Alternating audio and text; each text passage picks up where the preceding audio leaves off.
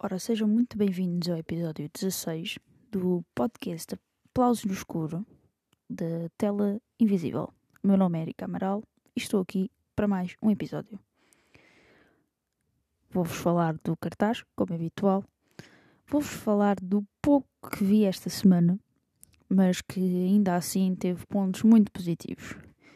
E depois, no final, vou deixar uma nota um pouco humorística, como referi na hum, semana passada, Prometo ser breve, prometo ser nada aborrecida. Sejam bem-vindos a mais um episódio. No cartaz, esta semana temos coisas interessantes e principalmente temos coisas surpreendentes. Confesso já que para a semana, muito provavelmente irei ver o filme Traições. Tem L.S. Sedux, tem Denis Podalias, Podal Lides, Emmanuel DeVos, e basicamente é a história de Philip, um escritor americano que vive na Europa, ouve as mulheres, a amante que o visita regularmente no apartamento que lhe serve como refúgio, uma aluna que amou noutra vida uma antiga relação internada no hospital em Nova York. Promete, este filme promete, para mim, é um dos que quero mesmo ver. Depois, no panorama nacional, temos quilómetro 224. Oi, tive aqui uma falha. Compreensível. E. Uh, ok. de António Pedro Vasconcelos. Uh, conta com Ana Cristina Oliveira, José Fidalgo, Ana Varela, Fernanda Serrano, Rui Morrison, Pedro Ossi, Susana Arraes, Gabriela Terra, Leonardo Progano e Salvador Neni. Okay. O meu problema não era dizer que era realizado pelo António Pedro Vasconcelos, porque isso eu sabia de cor.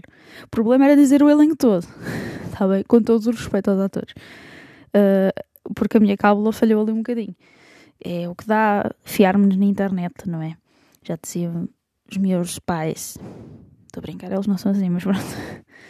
Mário e Cláudia atravessam um processo de divórcio conflituoso marcado pela disputa de guarda dos dois filhos, Mateus de 5 anos e Francisco de 6. Mário é um pai pouco tradicional, que vê na alegria a principal regra da educação, mas por incuriosar sujeito aos filhos a situações pouco convencionais, já Cláudia é ambiciosa e focada no trabalho. As crianças moram alternadamente com os progenitores, uma divisão posta em causa quando Mário é impedido de estar com os filhos e Cláudia aceita um emprego noutro país. Este filme, por acaso, é um dos filmes que eu aguardava mais. Ok? Portanto, tinha de trazer aqui hoje.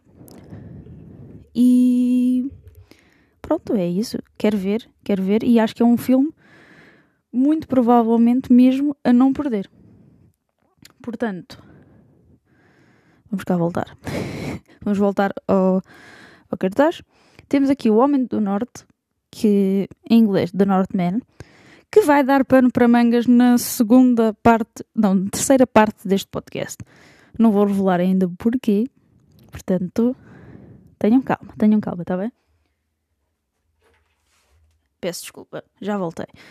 Uh, tenho, conta com Alexander Skarsgård, Nicole Kidman, Claes Bang, Ethan Hawke, Anna Taylor-Joy, Gustav Lind, Bjork, Willem Dafoe, Ralph Inessen e Kate Dickey. Realizado por Robert Eggers. Já agora, tenho que deixar aqui uma parte. Eu gosto muito de uma banda que não sei se muitos de vós conhecem, que se chama Duran Duran. Foi uma banda dos anos 80. Eh, dos anos 80 não, ainda existe hoje, não é? Por isso vão estar no Rock in Rio Lisboa. Que um, uma banda que teve muito sucesso nos anos 80. Provavelmente conhecem a Rio. Her name is Rio and she dances in the sun. Ok. On the Sand. Ainda por cima fã e, e aqui a enganar-me, né? Um, continuando. Isto para dizer que Anya Taylor-Joy está no cast e o vocalista dos Duran Duran disse que se houvesse uma biopic feita por. Um, pelo. pelo. feita acerca de.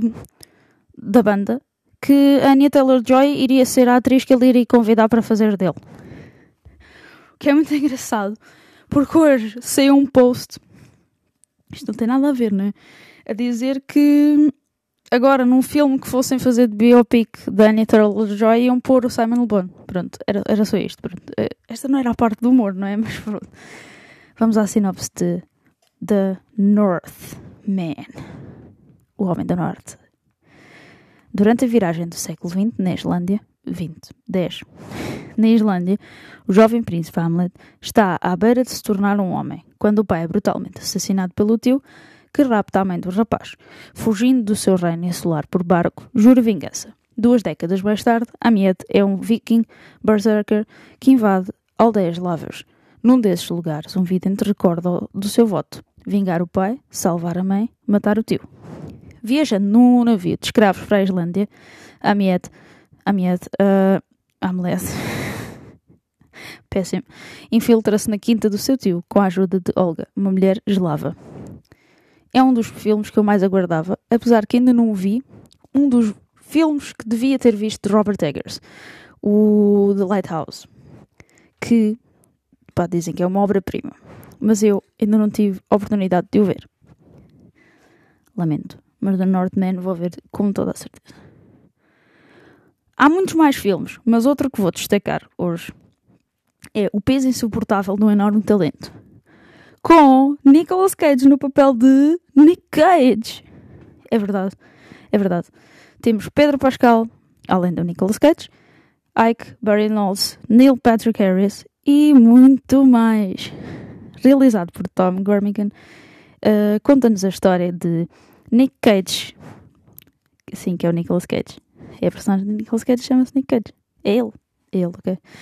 Tem de aceitar a oferta de um milhão de dólares para assistir ao aniversário de um perigoso super fã. As coisas tomam um rumo inesperado quando Cage é recrutado por um agente da CIA, forçado a viver à altura da própria lenda, canalizando as suas personagens mais icónicas e amadas no ecrã, a fim de salvar a si próprio e aos seus entes queridos. Bom cartaz esta semana, não é? Ainda há mais filmes, né? Só que eu selecionei aqui aqueles que me chamaram mesmo a atenção. O que é incrível. Tanta coisa me chamou a atenção. E pronto, é incrível. Vou dizer outra vez, é incrível, está bem? Um, portanto, estes são os meus destaques para esta semana. E um, vamos passar à próxima fase, que é para ver aqui o que é que eu andei a ver esta semana. Dois destaques. Bora lá.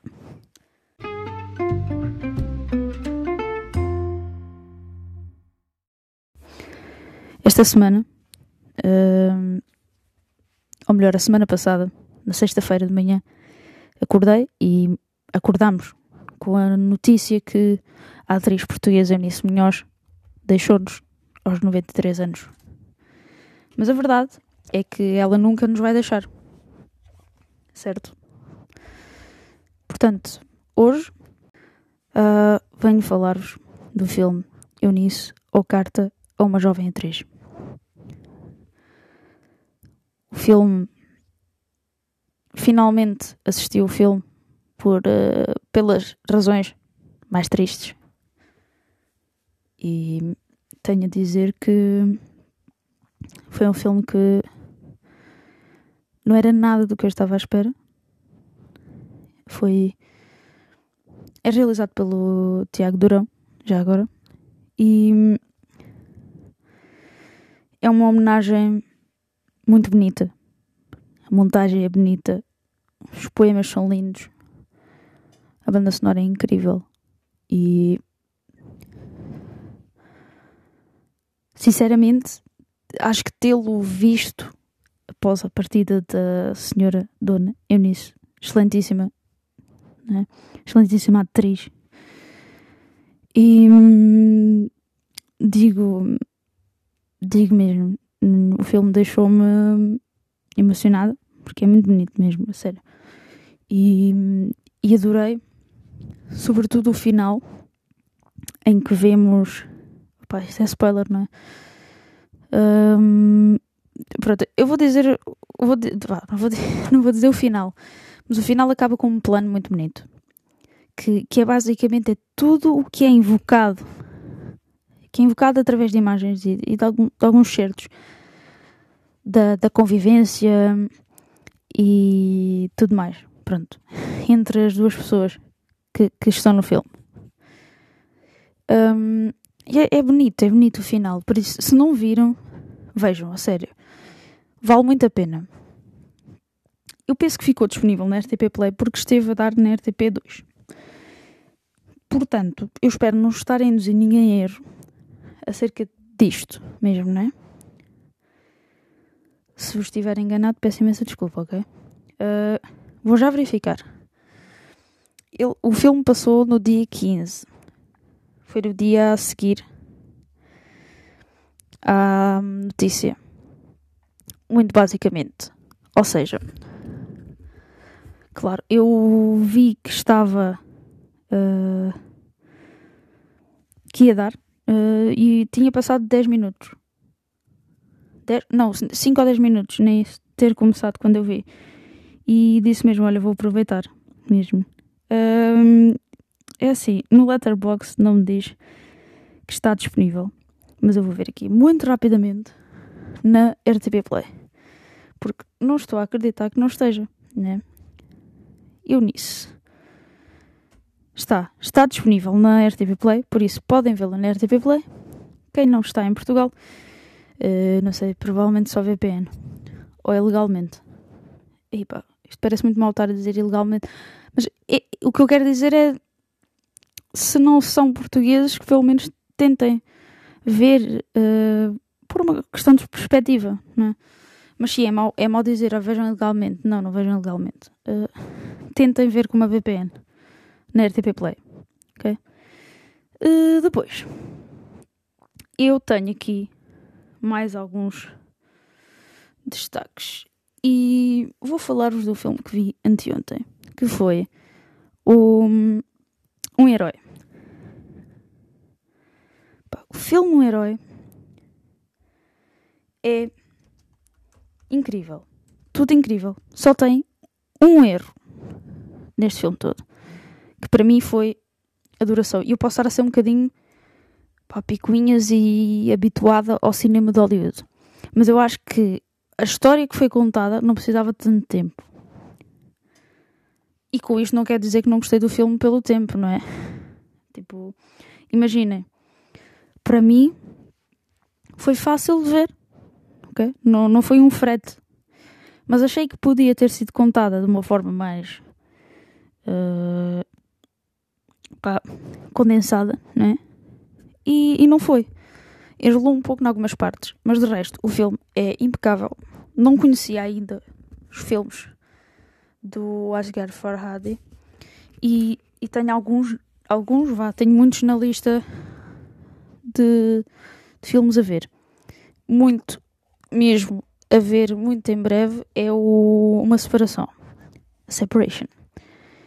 E um, basicamente este filme conta-nos a história de um, de um homem que está de tipo licença de prisão. Ele tem uma dívida e está na prisão. E ele tem uma licença de dois dias e encontra um saco com moedas de ouro que pode pagar a sua dívida. A questão aqui é um dilema moral, não é? Porque imaginem, vocês podem liquidar as dívidas, mas no fundo sabem que o dinheiro não é vosso e que há alguém que pode estar a sofrer com a falta desse dinheiro. E isto dá imensas voltas. É incrível. Um, não posso adiantar mais sobre o filme. Só vos tenho a dizer que o filme é espetacular. Por isso, mal tenham uma oportunidade, vejam, ok? E agora vamos passar à última fase deste podcast.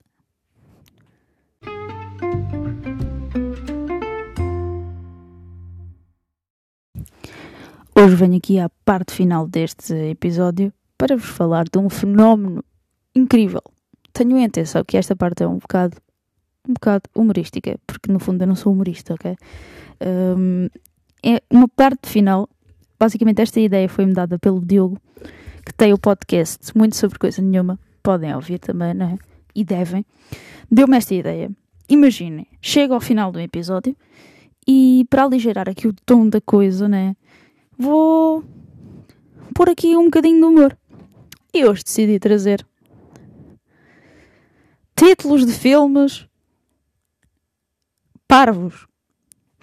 Não é títulos de filme parvos, é títulos de filmes que traduzidos para português ou português de Portugal ou português brasileiro, brasileiro, português do Brasil, se tornam ridículos. Ok? Vamos lá. Primeiro deixa-me beber água. Vamos lá. Vamos começar por um clássico que em inglês de seu nome Godfather. E depois, em português, como é lógico, e aqui sim eu vou atacar portugueses e brasileiros da mesma forma. Não se sintam discriminados. Eu nem tenho palavras. Godfather, inglês. Língua original. E depois, em português de Portugal, como lógico, o padrinho. E depois vêm os senhores do Brasil e dizem o poderoso chefão. Mas porquê? Mas porquê? Mas porquê? Porquê que vocês fazem isso? Sério. Sério. Outra que me faz muita comichão é em inglês, Joker. Português, Joker. Brasileiro vai e diz Coringa. Sério, sério, eu gosto muito de vocês, pessoal do Brasil, mas às vezes dá-me vontade de, quando ouço Coringa, é isso e filmes dublados. Mas pronto, cada um com os seus gostos. Eu vou ser sempre aquela cinéfila que vai criticar filmes dublados. Dublados ou dobrados. Não sei. Já nem sei como é que se diz. Sério. Inglês. Again. The Hangover. E depois. Em português, ressaca. E depois, em português do Brasil, se beber, num caso. Que odeio. Oh, pá, não. A sério. Parem com isso. Porquê é que vocês fazem isso? Qual é o vosso problema? Isso está muito mal. Está muito mal, a sério. Aqui, por exemplo, neste caso, eu acho que é ridículo. E, e pronto, agora vocês vão dizer: Ah, mas isto não está a fazer rir nada. Não, isto é para aligeirar. Eu já disse que não sou humorista. Não tenho curso de humorista. Está bem? Esta aqui eu concordo que é ao contrário. O ridículo é o português de Portugal. Ok? Die Hard. Em PTBR, duro de matar. Faz sentido. O português vai e diz: assalto ao arranha-céus. Pronto, um gajo vai ver o filme, não sabe sobre o que é que é. Duro de matar, este filme parece muito bom. Português, assalto ao arranha-céus. Olha, já sei o que é que vai acontecer. É como o da ressaca, né? Basicamente. Opa, a sério. A sério. Eu tenho outra ainda pior, que é... Vamos cá ver. Um filme que tem umas traduções mesmo más. Meet the Fockers.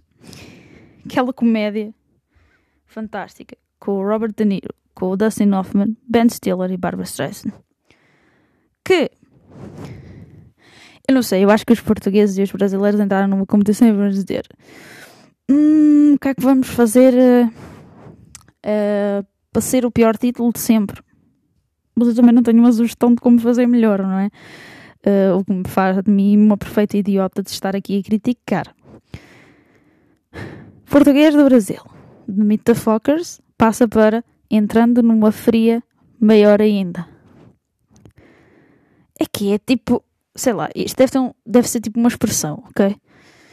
Mas que é tipo que entrar num sítio pior, numa situação pior, né? Meu Deus. Sério?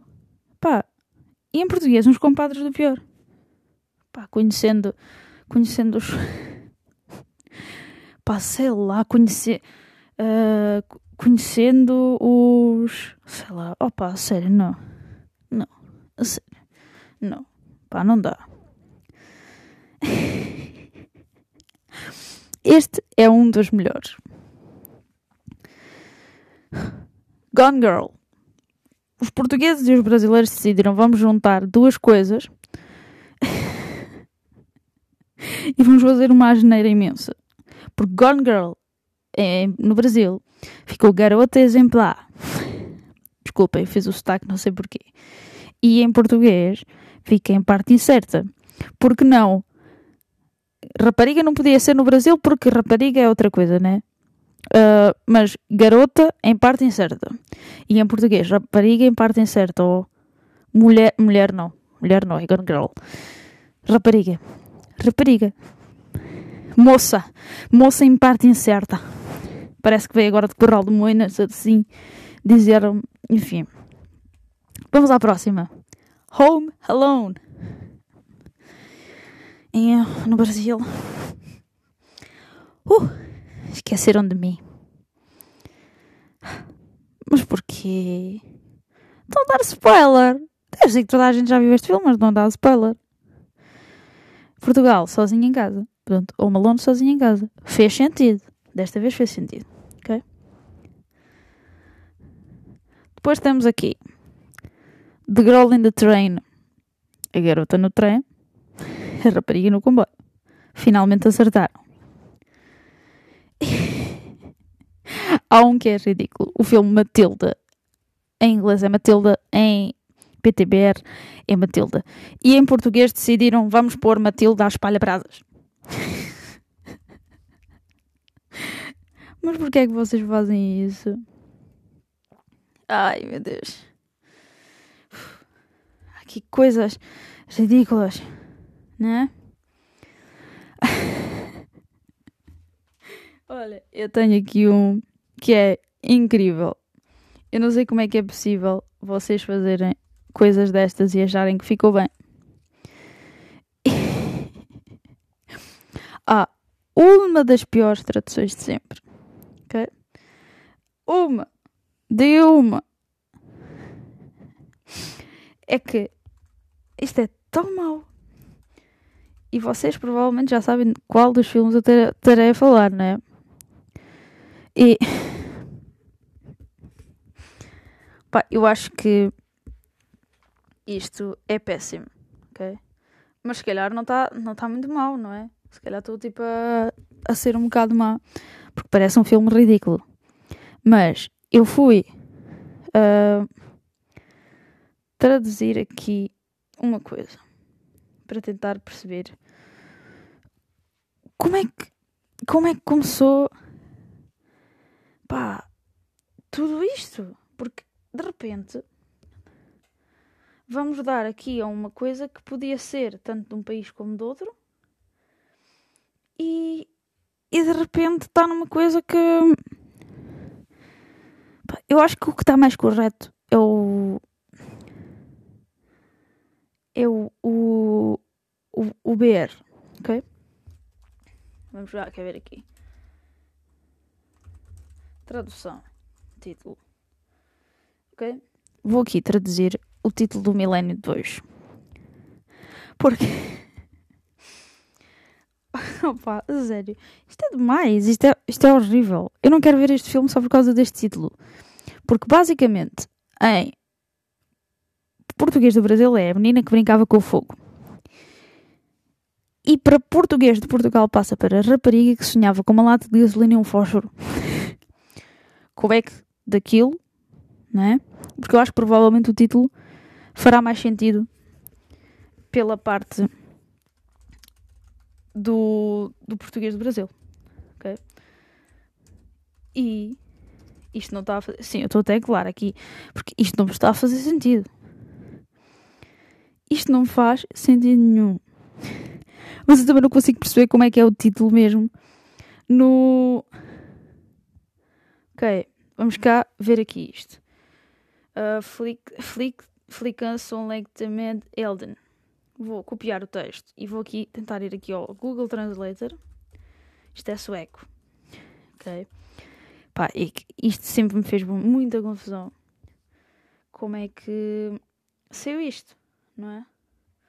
Porque pá, um, um, parece não ter nada a ver com o outro. Mas como o filme é em inglês, uh, sueco, então. pois, diz a menina que brincava com o fogo. Portanto, eu sabia, eu estava a confiar nos meus amigos brasileiros. A Flew Over the Cuckoo's Nest. Que, traduzido para português, correu tudo bem. Fulando sobre um ninho de cucos. Parece fuleiro, mas é a verdade. A verdade é que o nome é esse. Literalmente traduzido. Ainda que às vezes dê a geneira, traduzir literalmente. Porque não se traduz uh, palavras, traduz sentidos nossos amigos irmãos brasileiros decidiram que era um estranho no ninho. Portanto, eu não sei o que pensar. Uh, pronto. E o Superbad, que é Superbad, é hoje em PTBR. Em português, de Portugal, é Super Baldas. Super Baldas, sério. E aqui os nossos amigos brasileiros, noutro filme, fizeram tudo bem. Little Miss Sunshine, Pequena Miss Sunshine. Porque ela, pronto, vai ao concurso de Miss Sunshine, que é o plot do filme. Mas não. Portugal decidiu dar um major spoiler e dizer que este filme se chama Uma Família à Beira de um Ataque de Nervos. Para quem não sabe quem é este filme, é o filme do póster amarelo com a carrinha Volkswagen, pão de forma amarela. É um filme muito bom para a saúde. Vejam. Pronto, o poderoso chefe. Ocean's Eleven. Uns homens e um segredo no Brasil. E Ocean's Eleven façam as suas apostas em Portugal. Parece que estamos ali num casino. Que é, pronto, é o que é. E, e depois está a senhora lá a dizer: façam as suas apostas. pronto. Ih, tão mal. Pá, outro, outro que me intriga é Dawson Movie. Dawson Movie. Que é o. Pá, em inglês. Isto é. Oh. É Cheaper, cheaper the Dozen. Que em português de Portugal correu bem. Eu já devo ter dito em português correu bem, mas no fundo não é português. Eu estou-me a referir ao português de Portugal sem querer, não é? Porque, pronto, sou de cá.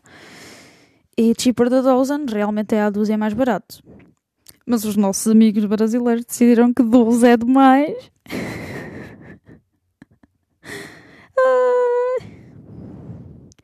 Opa, e o 50 Blind Dates, que ficou muito melhor também no Brasil, que ficou como se fosse a primeira vez. O que faz sentido, não é? E em português decidiram, em português de Portugal decidiram que a minha namorada tem amnésia. o próximo filme está a concorrer para qual a pior tradução? Ferry Bueller's Day Off com Matthew Broderick. Em português do Brasil, curtindo a vida adoidado. E em português, o rei dos gazeteiros.